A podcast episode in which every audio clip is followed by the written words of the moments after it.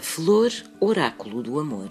Segundo a superstição, soprar as pétalas de um dente de leão, que com facilidade se espalham com o vento, atrai a sorte e faz com que todos os desejos se realizem. A flor do dente de leão é considerada um oráculo do amor, dado que popularmente se diz que as mulheres apaixonadas devem segurar um dente de leão com a mão esquerda, pedir o amor pretendido e soprar as pétalas, que, no caso de regressarem com o vento, indicam que o desejo será atendido. Caso contrário, o desejo não se realiza também se acredita que o chá feito com esta flor traz uma série de benefícios para a saúde física e mental. Amargo e com poderes diuréticos, este chá foi muito usado em mesinhas, mas atenção, segundo uma velha crença, nunca se deve dar a beber este chá a uma criança, pois que quem o fizer estará a atrair a doença.